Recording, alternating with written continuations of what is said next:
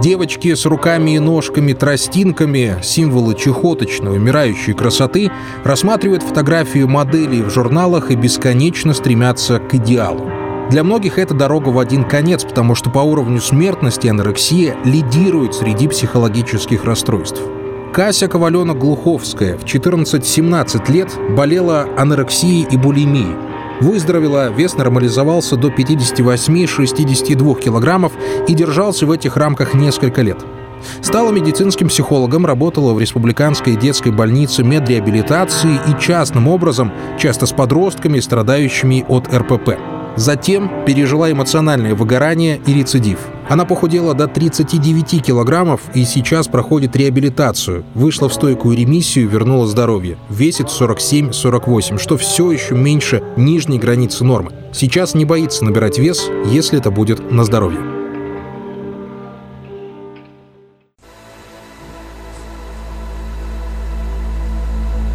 У меня были недели, например, когда я не ела вообще. У меня были недели, когда, например, 4 дня я не ела и не пила. У меня были месяцы, когда я каждый день по несколько раз я ела, и всем казалось, что ем достаточно. Только они не знали о том, что потом это все из меня уходит, потому что я знаю как.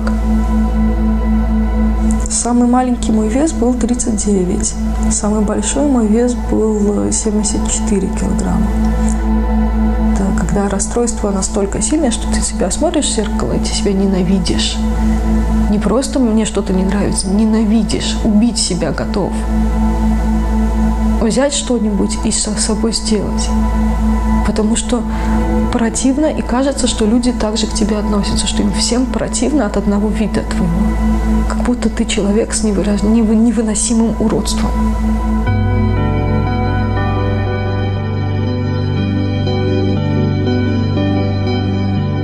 Анорексия – это одно из самых высоких по уровню смертности психических э, расстройств.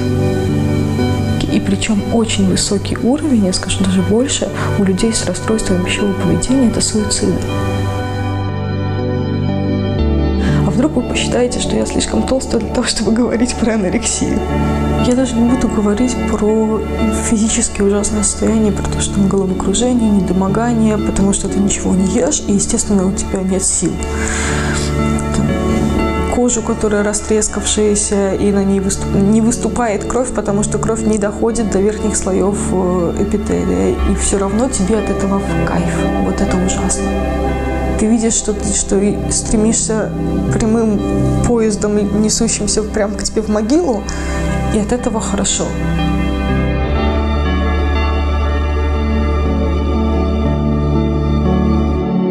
Жила-жила девочка, где-то в шестом классе она пришла в свою школу, и в школе ее стали называть толстой. Взрослые люди ко мне относились всегда хорошо, положительно, то есть я была любимицей учителей, это еще сильнее злило моих одноклассников.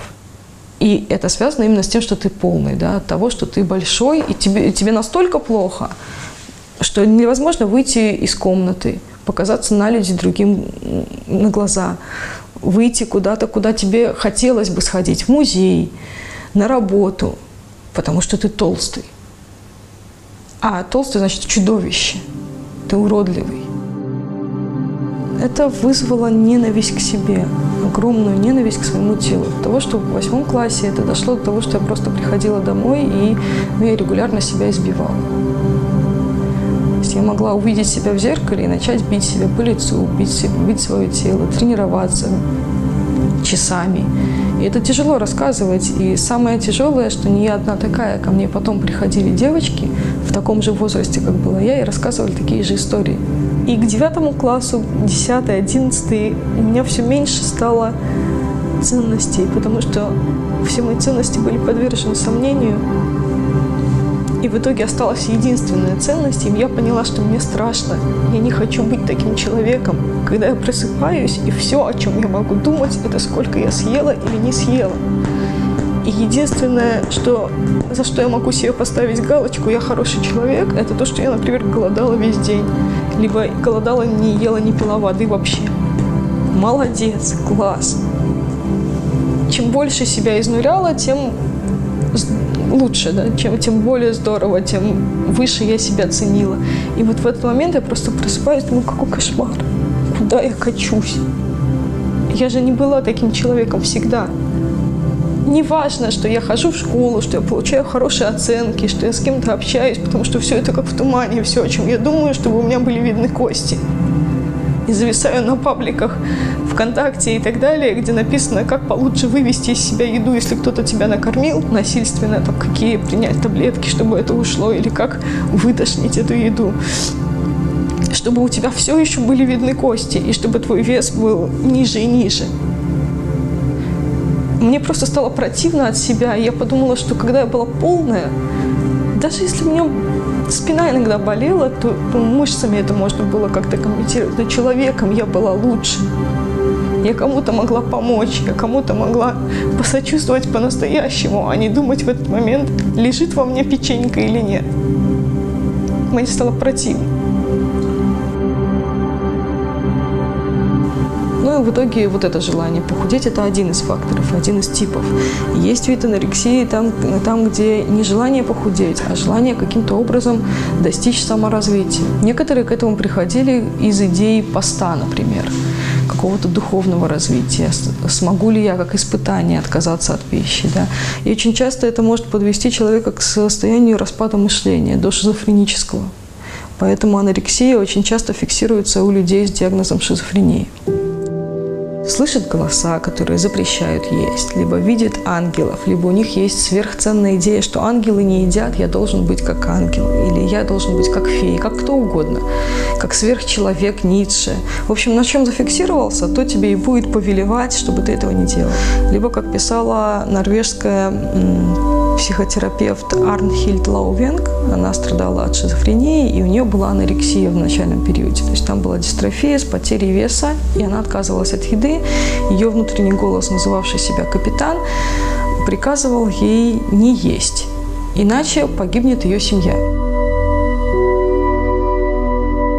Ну, во-первых, физиологически блокируется чувство голода и насыщения. Отделение идет от э, своего, у меня было тоже отделение от своего тела. Если я не ем, я себя внутренне хвалю, и мне хорошо, и у меня спадает уровень стресса, я расслабляюсь, я чувствую себя хорошим человеком. Это и реально выходит на уровень моральных ценностей.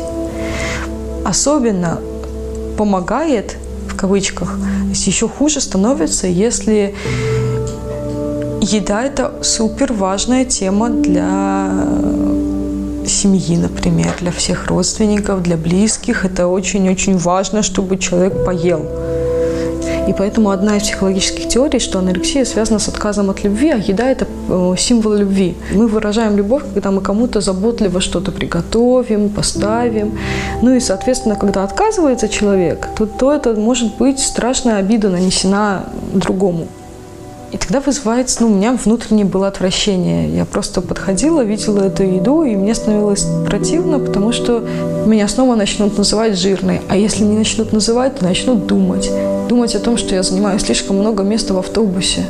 Я просыпалась, мне казалось, я очень плохой человек. Я ходила, собирала у людей инструкции, как мне стать лучше.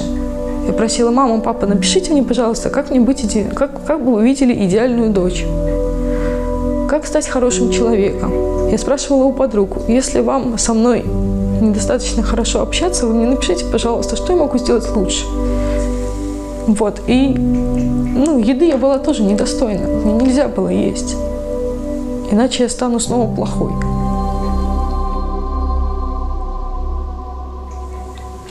Родители меня сломали, я начала есть не в себя. Это была булимия. Там мне уже было все равно. То есть я хотела умереть каждый день. Я просто ела пищу, потому что мне, я поняла, что для родителей хуже было, когда я не ем, и когда я худая, чем когда я ем первую, первую анорексию, именно диагноз анорексии мне поставили в норме веса. Я была 54 тогда. Потом я еще похудела до 47. У меня была минорея, это когда не, нет выделений во время месячных, в принципе, месячных нет. Яичники уменьшились до состояния 12-летней девочки, хотя мне было уже 16, и до этого они нормально функционировали, были и месячные, и, собственно, все, все шло по норме медицинской. Потом я начала есть и набирать вес. У меня была уже идея отомстить. Раз мама не хочет, чтобы я была здоровой и худой, и бабушка, то я буду очень-очень толстой и буду себя все равно ненавидеть. Какая разница, я себя все равно ненавижу. Были суицидальные попытки.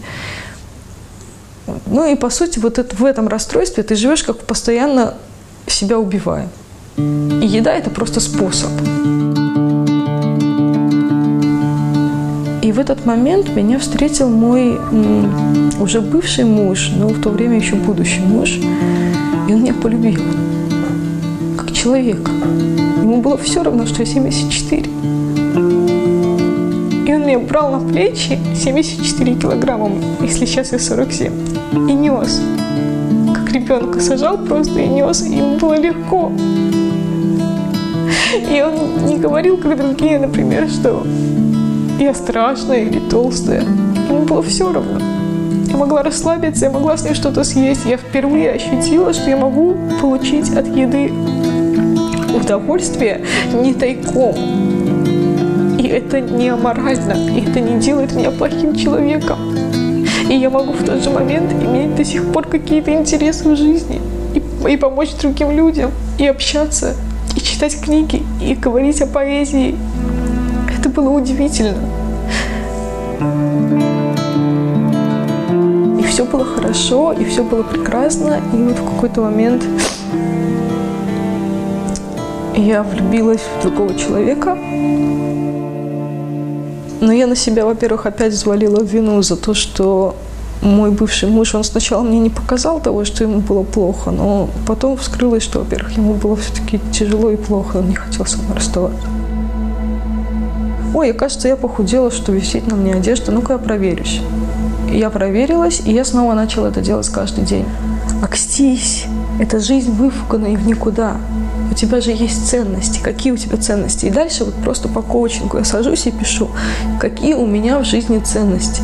И когда их нахожу, то я начинаю понимать, что надо держаться вот за это. Если я снова начинаю циклиться, я открываю эту тетрадку, я пытаюсь вспомнить, мне важно не это, мне важно другое в жизни.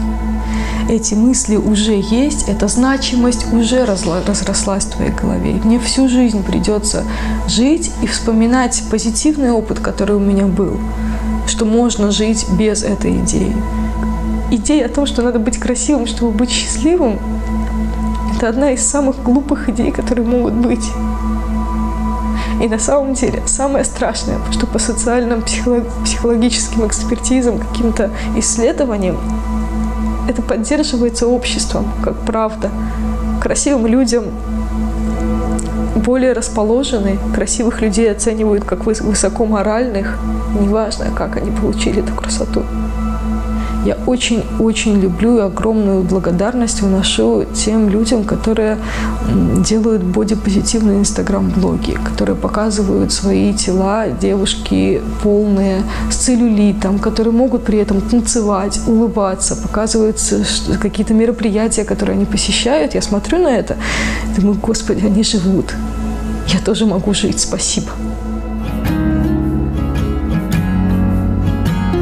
Я знаю родственников людей с анорексией, например, которые меня спрашивали совета и рассказывали ситуации, где все разговоры никак не помогают их родному человеку.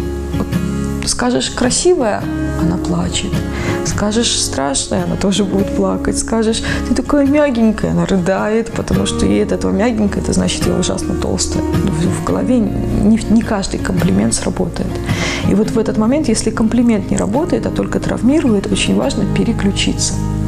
Вообще уйти с этой темы. Оставить эту тему человеку, он сам в какой-то момент, когда будет готов, он дойдет. А сейчас главное расширить его поле зрения чтобы перестало все фиксироваться только на мягенький или тверденький, или худенький, или полненький. Есть что-то еще в этой жизни. Потому что когда ты болеешь, ты об этом забываешь. Да. И вот это помогает. Иногда включить голову помогает. Но сейчас мне 24. Я уже способна включить голову более способна, чем была, когда была, например, подростком если бы у меня не было опыта принятия со стороны моего бывшего мужа, я бы этому не научилась.